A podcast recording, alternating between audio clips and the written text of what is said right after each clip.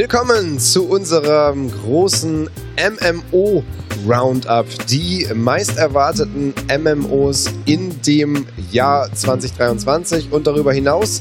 Äh, ihr habt abgestimmt und dadurch haben wir diese meist erwarteten MMOs überhaupt erst rausgefunden. Und jetzt werden wir euch dann einen kleinen Überblick geben und euch ein bisschen was darüber erzählen. Und das äh, machen unsere beiden MMO-Experten. Einmal die Mary. Ich habe mit ihr schon viel WoW gespielt. Sie viel, spielt sehr viel Final Fantasy. Sie ist sehr im MMO-Genre zu Hause. Genauso natürlich auch wie äh, äh, unser Kollege Marc Sellner von Mein MMO, wie der Name von der Seite, für die du schreibst, ja schon sagt.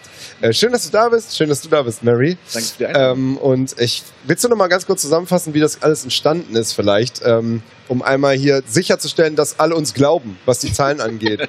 Ja, tatsächlich ähm, haben wir vorab, vor der Cactus, eine Woche knapp davor, ein, äh, eine große Umfrage gemacht auf gamestar.de, auf meinMMO.de, wo wir halt gefragt haben, hey, auf welches MMO 2023 und darüber hinaus freut ihr euch am meisten?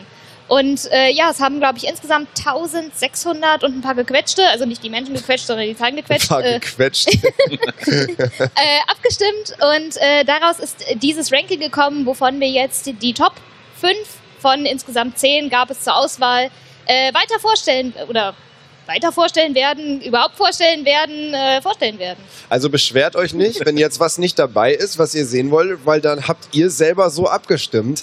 Ähm, aber natürlich können wir da auch gerne nochmal was nachholen in späteren äh, Formaten, wenn da was gefehlt hat. Ähm, aber fangen wir an. Ihr habt es so ein bisschen unter euch aufgeteilt. Ähm, Mary, ich glaube, du hast äh, mit unserem Platz 5 dich beschäftigt, nämlich Arc Age 2. Genau, äh, Arcage, Archage, äh, wie auch immer man das ausspricht, Chat, vielleicht wisst ihr es, oh, Entschuldigung. Ähm, Arcage 2 ist äh, nicht zu verwechseln mit Arcage War, was auch aus dem Arcage-Universum kommt und 2023 erscheint. Nein, Arcage 2 erscheint oder soll 2024 erscheinen für PS5, Xbox, Series XS und den PC und ist ein Sandbox-MMO und logischerweise der Nachfolger von Arcage 1, deswegen die 2. Arcade 1 war so damals die große MMO-Hoffnung, aber dieser Traum zerbrach dann so ein bisschen wegen technischer Probleme, wegen des Bezahlmodells. Das Bezahlmodell war zwar Free-to-Play, es gab ein optionales Abo und einen Item-Shop, aber es gab sehr, sehr hohe Preise in diesem Shop und es gab sehr, sehr viele Pay-to-Win-Elemente, weswegen dieser Traum, diese MMO-Hoffnung einfach zerbrochen ist. Und das will Arc Age 2 jetzt so ein bisschen wieder retten und äh, den Karren aus dem Dreck ziehen sozusagen, ist auch wieder Free-to-Play. Ähm, spielt aber in einem Paralleluniversum und fokussiert sich mehr auf kleinere Geschichten und weniger auf diese große Weltrettung. Denn normalerweise, ne, wir kennen das von Final Fantasy, wir kennen das von WoW, wir kennen das von allen anderen, haben wir immer diese große Weltenrettung und das genau soll halt nicht in Arc Age 2 passieren, sondern diese kleinen Geschichten. Aber was größer wird, ist die Spielwelt. Die soll doppelt so groß werden, soll mit sau vielen Quests gefüllt werden und soll im Endeffekt dann halt das Leben da füllen und diese, diesen Fokus auf diese kleinen Geschichten machen. Also Sandbox heißt ja im Grunde, dass man, man hat nicht eine fest vorgeschriebene Progression-Fahrt durch das Spiel, sondern man kann mehr oder weniger selber das machen, worauf man Lust hat. Was sind denn so die Aktivitäten, die man da macht?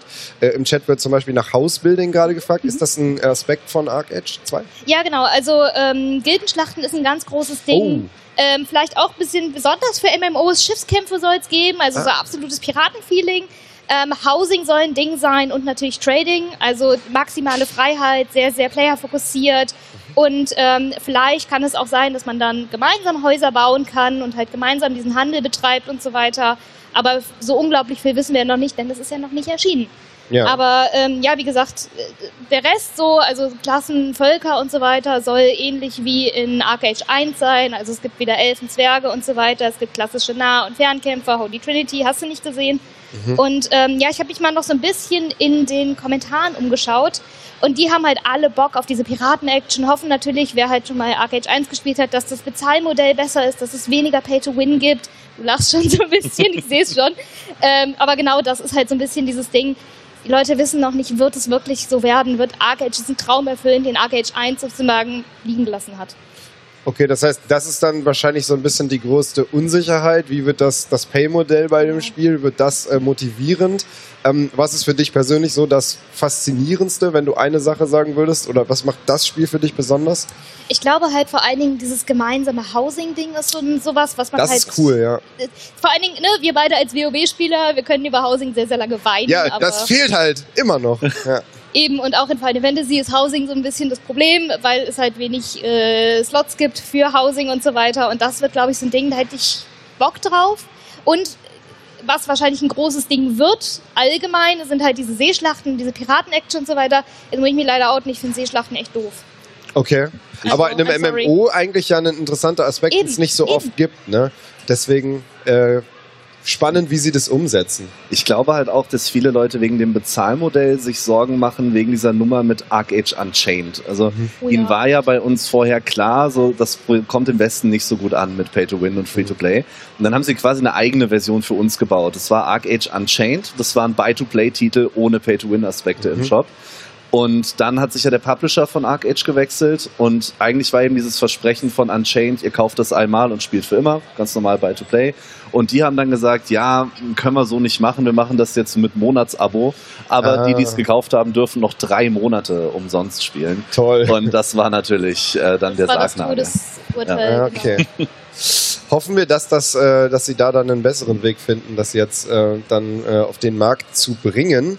Aber ähm, gehen wir mal weiter zu Platz 4, oder? Das wäre dann Core Punk. Ja, Core Punk ist ein interessantes Spiel. Ähm, es ist aus der ISO-Perspektive, was für ein MMORPG ja erstmal recht ungewöhnlich ist, Mhm. wenn wir uns jetzt äh, mal Lost Ark wegnehmen, was da im letzten Jahr das gerockt hat. Wir sehen gerade, ähm, es sieht grafisch so ein bisschen aus wie eine Mischung aus Terra und League of Legends. Also es spielt von, von oben runter, man hat diesen Fog of War auch in der offenen Welt. Ähm, Mhm. Auch PvP sollte es in der offenen Welt geben. Äh, da gab es allerdings einiges an Kritik. Da überlegen sie gerade, ob sie das auf eigene Server umstellen. Mhm. Ansonsten liegt in Corepunk der Fokus tatsächlich auf dem Miteinander spielen und auf Handwerk und Crafting. Mhm. Also grundsätzlich, oder gerade weil wir es da äh, sehen, es gibt äh, sechs verschiedene Grundklassen. Die haben alle nochmal drei Spezialisierungen, also 18 Klassen at all. Und dann gibt es acht verschiedene Crafting-Berufe. Von denen fokussieren sich vier auf das Crafting selber und vier auf das Einsammeln von Ressourcen. Okay, die wählt man Und- unabhängig von den äh, Kampfklassen quasi. Genau, die wählt man unabhängig aus und die sind deswegen wichtig, weil man nicht in allen gut werden kann. Man hat also quasi äh, ein, ein, ich sag mal, Deckel, wie gut man insgesamt im Handwerk werden kann. Und wenn ich den erreicht habe und aber dann besser schmieden will, werde ich gleichzeitig im Machen von Rüstungen aber wieder schlechter. Das heißt, ich muss mich dann wirklich auf eine Sache fokussieren und die Spieler müssen sich untereinander connecten, um dann auch zu sagen, hey, ich kenne jetzt den besten Waffenschmied, äh, bau mir das bitte, weil ich kann nur Pflanzen sammeln. Das ist cool, aber das hat, finde ich, immer, wenn MMOs das versucht haben, nicht so richtig funktioniert bisher. Das ist halt, diese Gedanke ist aber natürlich total geil, dass du wirklich durch Crafting irgendwie eine bekannte Persönlichkeit auf dem Server werden kannst. Ne? Genau. Also die setzen da sehr drauf. Ich hoffe, dass es funktioniert, weil ich es eigentlich auch sehr cool finde. Kann mir natürlich aber auch vorstellen, dass es frustrierend ist, wenn äh, du dich freust, hey, mein Waffenschmieden ist ein Level höher und jetzt kann ich aber den Baum nicht mehr fällen, weil mein Holzfällen oder so gerade ein Level down gegangen ist. Deswegen. Ah, okay. Ja. Aber dieser Traum von, von Berufen äh, an, als Alternative zu klassischen Endgame-Aktivitäten ist ja auch was, woran sich WoW aktuell auch hart die Zähne ausbeißt. Mhm. Schon mit Shadowlands und jetzt ja auch mit äh, Dragonflight. Ja, ja, Ja. das stimmt. Was mir auch auffällt, ist, das Setting sieht ziemlich verrückt aus. Ähm, einerseits ist es irgendwie so eine Cyberpunk-Welt, Mhm. ja, aber dann gibt es ja trotzdem in den Klassen irgendwie einen klassischen Paladin, der dann irgendwie Ja. mit, mit fetter Rüstung und Hammer unterwegs ist. Ähm, wo ordnet sich das denn ein? Oder ist das wirklich einfach so ein das wilder Mix? Ich finde das ganz schwierig einzuordnen, weil ich glaube, die Spiele, die Entwickler haben das einfach äh, Core Punk genannt und danach auch ihr Spiel. Also es ist ja wirklich ein wilder Mix aus sämtlichen Genres. Wir haben ein bisschen Cyberpunk, bisschen Steampunk, bisschen klassische Fantasy. Da ist eigentlich alles vertreten. Äh, nennen wir es Core Punk. Ja. Es gab vorhin eine Szene aus der Stadt, was so ein bisschen ja auch cyberpunkig war, mit viel so dunklen Ecken, Neonlicht und so, wo ich mir dachte, ey, das sieht richtig gut aus. Da hättest du richtig Bock, durch diese Stadt zu laufen. Ja. Je nachdem, was da halt dann auch so an Quest. Ich bin immer so ein, so ein Story- und Quest-Mensch und äh, ich finde das immer total geil. Und äh, da habe ich mir so gedacht, ey, vielleicht ist das doch was. Ich bin normalerweise nicht so dieser ISO-Perspektiven. Mhm. Aber oder Dudette, aber ähm, das war cool. Ja. Ja. Zu Quests wissen wir leider recht wenig oder zur Story bisher, außer dass es Quests geben wird. Es soll auch äh, Gut. PvE-Dungeons geben im Endgame. Es soll auch PvP geben. Aber sonst wissen wir gameplay-technisch noch gar nicht so viel mehr. Ähm, wer sich da jetzt super für interessiert, die Entwickler haben eine Stunde Gameplay hochgeladen, quatschen da ein bisschen dazu. Das ist auch noch gar nicht so alt. Äh, das kann man sich angucken, aber viel mehr weiß man auch noch nicht. Isometrisch finde ich auch äh, spannend für ein MMO, weil das gibt's halt noch nicht so oft. Das Mhm. heißt, man kriegt nochmal eine andere äh, Perspektive. Äh, aber weiß, weiß man irgendwie, wann es annähernd kommen soll? Es sollte, ich bin furchtbar mit Zahlen, aber ich glaube, es sollte schon 2020 erscheinen. Oh. Dann gab es Zeichen. aufgrund von äh, Covid und ich meine, die Entwickler saßen in der Ukraine oder sitzen es immer noch, ein paar Okay. Verschiebungen. Ähm, ich glaube, einen momentanen Release-Zeitraum gibt es noch nicht, aber es soll bald eine spielbare Beta geben. Okay. Bald ist aber auch noch nicht mehr definiert. Ihr werdet äh, auf meinem MMO oder auf gamestar.de bei uns erfahren, wenn es Ja. soweit ist. Bald ist ungefähr so, wie, du- wie du sagst, ich bringe, bringe bald den Müll raus. Ich hoffe, ein bisschen schneller. Äh, unser nächstes Spiel, also Platz 3 auf unserer Liste, heißt Blue Protocol. Und wer könnte da besser drüber erzählen als die Lady mit den schönsten blauen Haaren hier? Tja, ähm, wir sehen gleich Gameplay und dann hätte ich euch jetzt gefragt, oder wir sehen jetzt Gameplay. Und ich frage euch jetzt, an was erinnert euch das nach diesem schwarzen Bildschirm? Ähm, ich kann aber schon mal sagen, es soll. Das ist im Trailer so. Es tut mir leid, liebe Regie, da war ich, da habe ich geschlampt. Aber wenn ihr euch das jetzt so anguckt, wenn ihr euch die Grafik anguckt, wenn ihr euch die Charaktere anguckt, an was erinnert euch das? ähm, Fängt mit G an Guild Wars? und hört mit Ancient Impact auf. Oh, ja, stimmt. Ich habe gewartet, dass du jetzt so aus dir rauskommst. Nee, ich habe das einzige, Ich das einzige, wa- was mir gerade spontan mit G eingefallen ist, aber natürlich, natürlich Genshin Impact. Ja.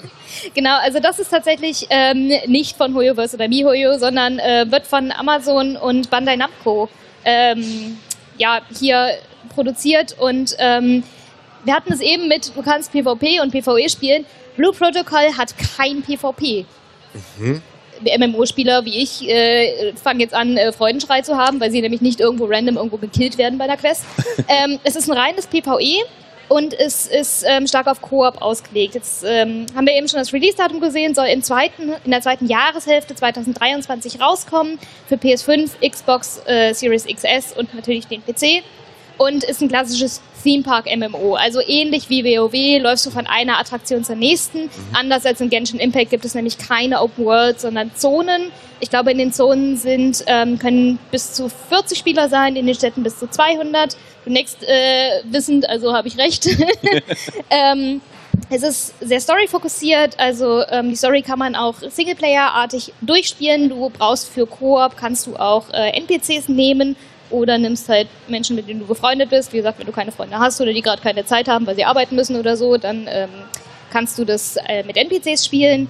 Es soll dann im Endgame aber Raid und Dungeon fokussiert sein. Also du kannst sozusagen die ganze Story äh, für dich selber durchspielen und dann äh, im Endgame bist du darauf angewiesen, dass du Teamplay machst. Was da natürlich krass auffällt, ist halt der Stil, ne? Ja, Dadurch, dass absolut. es halt so, sagt man, Manga, Ani- Anime-mäßig. Äh, ist schon, es ist schon äh, sehr so auf dieser Anime-Schiene und sehr, sehr auf ne, so ähm, starke Farbgebung, starke Kontraste. Ähm, ne, die, die Charaktere haben irgendwie alle dicke schwarze Linien, die sie umranden und so.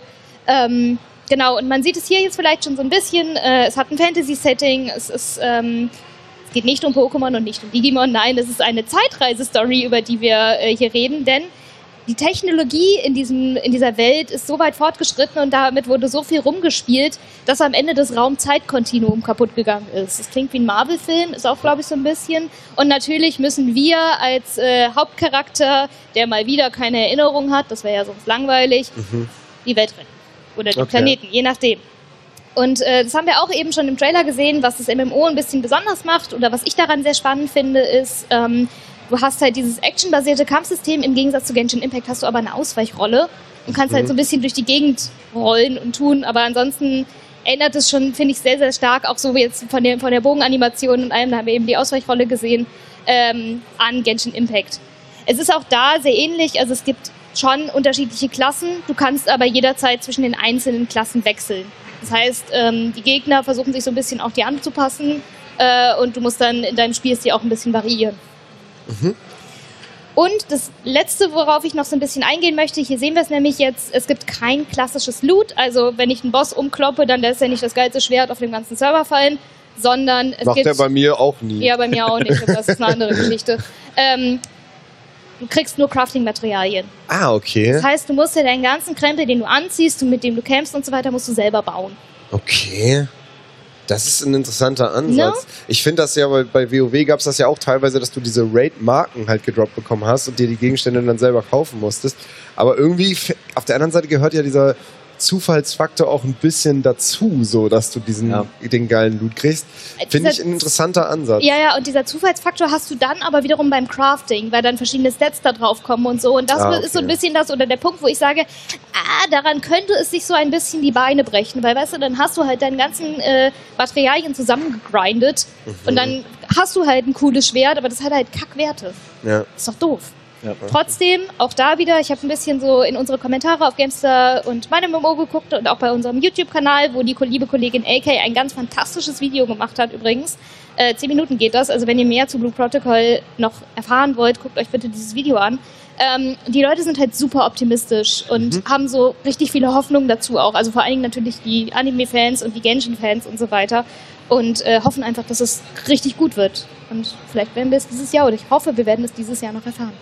Okay, das heißt, das ist für dieses Jahr sogar schon geplant. Zweite Jahreshälfte 23. Spannend. Muss man allerdings vielleicht noch einwerfen, dass die just erst ihren großen Netzwerktest um, ich glaube, einen Monat verschieben mussten. Ja. Und Ah, okay. äh, wir hoffen auf zweite Jahreshälfte. Alles klar. Ah, Ja, wir haben eben äh, diskutiert, ob man jetzt Lineage, Lineage, ähm, wie man es jetzt genau ausspricht. Vielleicht wisst ihr das auch im, im Chat. Äh, ich habe, glaube ich, immer Lineage gesagt. Ich habe immer Lineage gesagt, bis mein Kollege Alex angefangen hat mit Lineage. Und ich dachte, der wird schon wissen. Also habe ich mich da Vielleicht adaptiert. geht auch, können wir, können wir uns nicht auf den anderen Titel Thrones and Liberty Okay, aber das ist von den Machern, oder? Es ist von den Machern von Throne and Liberty und äh, von Lineage und sollte auch ursprünglich mal Lineage heißen, nämlich Lineage Eternal. Mhm. Ähm, ist mittlerweile seit, ich glaube, elf Jahren in Entwicklung und wurde x-mal umgeworfen. Das Ganze sollte ursprünglich auch mal ein isometrisches MMORPG werden. Ähm, als erste Tester das dann gesehen haben, äh, war das Feedback anscheinend vernichtend und dann haben sie gesagt, okay, scrap it all, wir fangen komplett von vorne an und seitdem hieß das Ding eben Project TL oder wie wir mittlerweile wissen, Throne and Rowan Liberty. Liberty. Ja. Genau, das ist ein großes Sandbox-MMORPG aus der Third Person mittlerweile, also die isometrische haben wir auch liegen lassen. Auch die Welt von äh, Lineage, schreibt der Chat gerade, haben wir verlassen, sondern bauen jetzt was komplett Eigenes da auf. Ähm, wie in New World und anderen letzten Titeln schon erfolgreich, haben wir ein klassenloses System. Das heißt, ich kann einfach meine Rüstung und meine Waffen anziehen, wie ich gerade Bock drauf habe und dann demnach Ah, okay. entscheidet sich quasi, was ich kann und wer ich bin. Ähm, wo die rauf Throne and Liberty in ganz, ganz großen Fokus liegt, ist Wetter- und Tag- und Nachtwechsel. Und der wird das Spiel tatsächlich sehr stark beeinflussen. Also wir haben zum Beispiel einen Dolch-Skill, das wurde geleakt, das ist noch nicht offiziell bestätigt, aber so in die Richtung können wir uns orientieren, der tagsüber mehr Flat-Schaden macht und nachts mehr Giftschaden. Und äh, tatsächlich ähm, wirkt sich das Wetter ähnlich oder sogar noch größer aus. Das heißt, es gibt große PvP-Schlachten, zum Beispiel gegen Burgen. Also eine Fraktion will die Burg einnehmen, eine muss sie verteidigen. Wenn es jetzt anfängt zu regnen plötzlich, kann es sein, dass die unterirdischen Gänge volllaufen und dann okay. kann ich die Burg nicht mehr eben durch diese unterirdischen Gänge angreifen. Oder ich habe als Angreifer Pech und schieße mit dem Bogen gegen die Windrichtung, dann fliegen meine Pfeile nämlich nicht so weit und machen weniger Mhm. Schaden. Ähm, also mit diesen äh, Features wird es sehr viel rumspielen. Man soll dann tatsächlich auch das Wetter kontrollieren können. Wenn man mächtig genug ist, soll man quasi zehn Minuten das Wetter äh, kontrollieren können und damit das Ergebnis der Schlacht verändern. In der Open World legt es sehr viel Wert auf Erkundung, bietet da auch verschiedene Möglichkeiten an. Ich kann mich zum Beispiel in einen, äh, verschiedene Tiere verwandeln. Unter Wasser kann ich dann als Hai rum, äh, rum, rumschwimmen. Ich kann Ah, mich aber okay. auch in einen Vogel verwandeln und über die Welt gleiten, was sehr schön aussieht. Es gibt auch so einen Enterhaken, mit dem man Das klettert. ist dann eine Magieschule quasi, oder, oder wie muss ich mir das vorstellen? das kann anscheinend jede Klasse. Also okay. man muss sagen, man weiß noch gar nicht so richtig viel über das Gameplay. Es gab ein paar interne Tests, da haben Leute verbotenerweise geredet, aber ob diese Informationen dann natürlich stimmen oder nicht, äh, weiß man auch nicht. Ähm, was wir hier gerade sehen, sind eben diese PvP-Schlachten, die ein großer Teil vom Endgame dann von Throne and Liberty werden sollen. Und das sind dann, äh, also ist das dann wie bei New World, dass dann Gilden diese Burgen besitzen oder Ja. es gibt oder Fraktionen? Also Also es wird auf jeden Fall Gilden geben. Ich meine, ich lasse mich jetzt nicht darauf festnageln, aber ich glaube, die können sich auch zu Allianzen verbünden und dann Ah. kämpfen eben diese Allianzen gegeneinander. In Leaks wurden davon gesprochen, dass auch mehrere hundert Spieler in diesen Schlachten dann gegeneinander antreten sollen. und wenn ich jetzt rein eher der Singleplayer, äh, nicht Singleplayer, Mhm. aber eher so der Story slash Koop MMO Spieler bin, Mhm. bin ich bei dem Spiel eher schlecht beraten. Also sie sagen zwar, das Spiel wird auch äh, Content für Singleplayer haben. Das sieht ja aus wie ein Raid-Boss oder Genau. Weltboss oder so zum Beispiel. Es gerade. kommen aber immer mehr Infos raus, die das so ein bisschen ins schlechte Licht rücken. Also es wird sehr, sehr, sehr viel Fokus auf Multiplayer-Inhalte gesetzt. Und was auch immer ein Stein im Magen für viele PvE-Fans wie uns, glaube ich, alle äh, ist, es wird wohl kaum ausweichbares Open-World-PvP geben. Also das, Okay. was du eben angesprochen hast, dass irgendwann einer vorbeikommt und mich wegklatscht. Es gibt wohl ein paar sichere Zonen, aber grundsätzlich hat das Ding wohl Open-World-PvP. Okay. Wir haben jetzt gerade ein, ein, ein Smartphone gesehen. Äh, Wird das auch für Smartphones irgendwie kommen oder in Verbindung damit stehen? Ähm, tatsächlich bin ich mir mit dem Smartphone gerade nicht sicher. Im Trailer sieht es ja so aus, es kommt aber auf jeden Fall auch auf die Konsolen. Also Ja, das okay. haben sie schon bestätigt. Ich glaube sogar zeitgleich. Okay. Und wann ungefähr? Wissen wir da schon was? Ich glaube auch zweite Jahreshälfte. Okay. Oder noch sogar erste. Ich Ihr seid da sehr optimistisch so. Also Ja, ich, ich wollte Ja. gerade sagen, weil also wenn ein Spiel halt schon seit über elf Jahren in Entwicklung ist, Mhm. mehrmals sozusagen die DNA dieses Spiels über den Haufen Genau. geworfen hat, dann ist das meistens einfach kein gutes Zeichen dafür, dass Richtig. es A überhaupt erscheint Mhm. und B dieses Jahr. Sie hat allerdings noch eine Sache mit Blue Protocol gemeinsam wie das ähnliche Release-Fenster. Sie kommen nämlich auch im Westen durch Amazon Game Studios zu uns. Ja, Die übernehmen das Publishing für den Westen und äh, das ist da der, die Hoffnung, dass es dann doch noch kommt. ein Spiel, was ähm, so ein bisschen zeitweise schon als der MMO Highland am Horizont äh, gehandelt wurde und dementsprechend auch in unserer Liste auf Platz 1 gelandet ist, ist Ashes of Creation. Auch das ist schon ewig in der Entwicklung. Ja. Wir, es gab jetzt mehrere Alphas auch, wo man es schon mal spielen konnte. Es sieht nach wie vor grundsätzlich mal sehr, sehr gut aus. Mhm. Ähm, kannst du kurz nochmal vielleicht erklären, was ist es, was macht es so besonders? Ähm, Mhm. Und dann können wir auch ein bisschen noch über den aktuellen Stand reden. Ja. Also Ashes of Creation kommt von einem, man sagt immer so, das hat glaube ich den Hype am Anfang ausgelöst, dass Spieler, äh, das Spiel von einem Spieler für Spieler.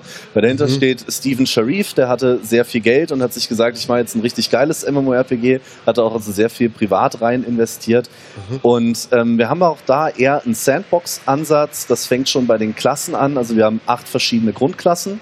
Die kann ich wiederum beliebig miteinander kombinieren, um eine eigene Klasse draus zu machen. Also am Ende werde ich auf 64 verschiedene Klassen kommen, die alle so ein bisschen einen anderen Touch haben. Ähm, und dann setzt sich die ganze Welt auch im Sandbox-Stil zusammen. Also tatsächlich soll es am Ende so sein, dass jeder Server eine Welt hat, die ein bisschen anders aussieht. Um das zu realisieren, gibt es in der Welt diese Nodes, nennen die das. Also ich habe dann da einfach Punkte auf der Karte und diese können wichtig werden, müssen sie aber nicht. Das heißt, wenn ich als Spieler zu so einem Node hingehe und da Quests erledige, was dafür tue, kann das irgendwann von einem kleinen Zeltlager zu einer riesigen Metropole werden, die dann auch ein bisschen anders aussieht, je nachdem, welches Volk an dieser Node tatsächlich am meisten mitgearbeitet hat. Mhm. Und da kommt dann auch der Socializing-Aspekt von dem MMO ein bisschen mit rein, weil so eine Stadt, je größer sie wird am Ende, wird einen Bürgermeister haben. Dieser Bürgermeister wird entscheiden können, wie die Steuern ausfallen beim Crafting, welche Gebäude überhaupt gebaut werden. Und anhand von den Gebäuden, die in der Stadt stehen, wird sich dann auch wieder orientieren, welche Quests kann ich da überhaupt machen. Also diese ganze Welt baut sich so von den Spielern getrieben auf. Und so soll dann am Ende eben jeder Server quasi eine ganz andere Welt sein.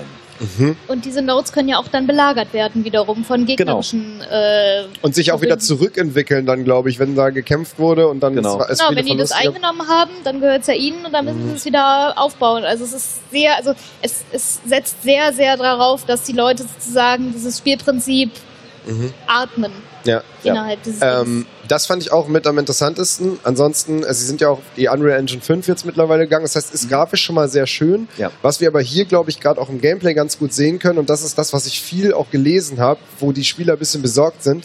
Die Kämpfe sehen noch sehr statisch aus. Ja. Es gibt nicht so richtig so ein Impact-Gefühl, gerade wenn man das mit einigen anderen Spielen, die wir jetzt gesehen haben, vergleicht, wo irgendwie super viel rumgesprungen wird und so. Ähm, wie war da euer Eindruck ähm, bisher? Ich glaube, wir haben die Alpha ja beide gespielt. Die genau. ist Ja. jetzt aber auch schon zwei Jahre her. Kann sich noch natürlich dunkel. ändern, aber bisher, Ja. glaube ich, bleibt der Eindruck noch. Ne? Muss ich dich bestätigen. Also ich Okay. hatte bei den Kämpfen jetzt auch nicht das beste Gefühl, aber wir sind halt eine Alpha, ne? Also da kann Genau. auch sehr viel passieren. Das Einzige, was ich tatsächlich sehr, sehr cool fand, äh, war, dass du normalerweise oder bei vielen, vielen Spielen hast du ja das Problem, wenn du als Mage castest, also wenn du Zauber wirkst, musst du Mhm. stehen bleiben. Das ist hier tatsächlich oder war in der Alpha-Version, die ich gespielt habe, Ah, nicht okay. so. Und das ist sehr, sehr convenient, weil auch da wieder WoW, wie oft würdest du gern durch die Gegend laufen und casten? Ja. Was ich halt auch so ein bisschen ähm, schwierig finde, ist halt, wenn du jetzt äh, den Steven äh, Sharif da reden hörst, es klingt immer so ein bisschen so, ja, wir machen das noch rein, wir machen das noch rein. Also er beschreibt da sehr so die eierlegende Wollmilchsau des MMOs, wo man natürlich dann immer zumindest äh, zurückhaltend wirkt, ob das wirklich das Spiel das auch halten kann. Ne? Äh, weil es soll ja irgendwie auch viele Quests geben und eine Story und so, da haben wir noch gar nicht viel drüber gehört. So. Fast gar nichts, nein. Ja. Und ich glaube tatsächlich, Stephen Sharif, der glaubt da selber dran. Ja, Ich glaube, der will einem da nichts äh, ja, ja. Drüber verkaufen. Der will das machen. Was am Ende davon wirklich funktioniert und aufgeht, steht dann auf einem anderen Blatt. Aber Ja. Kannst du, äh, kannst, kannst du da was zu den Next Steps sagen? Also wann, wann kommt da die nächste Alpha? Ähm, verschiebt sich ja auch irgendwie immer noch nach hinten alles. Ne? Ja, der, ähm, ich glaube, es war sogar Sharif selber, hat da vor ein paar Wochen eine sehr interessante Aussage getätigt. Die nächste spielbare äh, Version ist nicht sehr nah dran, aber Ja. auch nicht mehr Jahre weit weg. Cool. Daraus äh, kann man jetzt äh, Damit kann man noch arbeiten. Da wieder die Müll rausbringen. Ja, ja, ja. Also ich schätze mal so ganz gewagt auf Ende des Jahres, Anfang nächsten Jahres, bis man Okay. da wieder was spielen kann. Und der Release in sehr weiter Ferne noch. Ich würde, er hat noch, glaube ich, gibt's schon dazu Unreal gesagt Engine 6? aktuell, ja. Aber ich würde selbst 2025 dafür optimistisch halten, Ja, bin ich ehrlich. ich, also es ist, es ist, klingt einfach zu groß und zu, es hat zu viele Dinge vor, als dass das in irgendeiner absehbaren Zeit äh, Mhm. funktionieren würde. Zumal auch, wie gesagt, auch bei der Alpha wieder mir noch aufgefallen ist oder mir so in Erinnerung geblieben ist, dass die Quests halt auch typisch MMO sind. Also Mhm. ah, ja, okay. töte X, sammel Y, sprich mit Z und äh, ich bin unglaublich viel dort gelaufen. Ich wünschte, ich hätte Kilometergeld gekriegt. ja. Auch da bleiben wir dran. Äh, wenn äh, es da neue Infos gibt, äh, vielleicht könnt ihr auch noch mal spielen. Vielleicht darf ich auch mal spielen, würde mich freuen. äh, wenn wir da mal wieder eine äh, Version bekommen, äh, so wie bei allen anderen Spielen und natürlich auch bei denen, die es jetzt nicht in unsere Liste geschafft haben. Es waren ein paar coole dabei. Palia hätten wir unglaublich gerne drüber erzählt. Äh, das, äh, da war auch Leia großer Fan, Mary großer Fan. Äh, können wir natürlich noch nachholen. Äh, danke euch auf jeden Fall für diesen kleinen Überblick jetzt über die fünf meistgevoteten. Danke euch da draußen, dass ihr äh, mitgevotet habt. Äh, das können wir gerne öfter machen, dass wir ein bisschen euch die Inhalte mitbestimmen lassen. Ähm, denn am Ende soll es ja euch gefallen.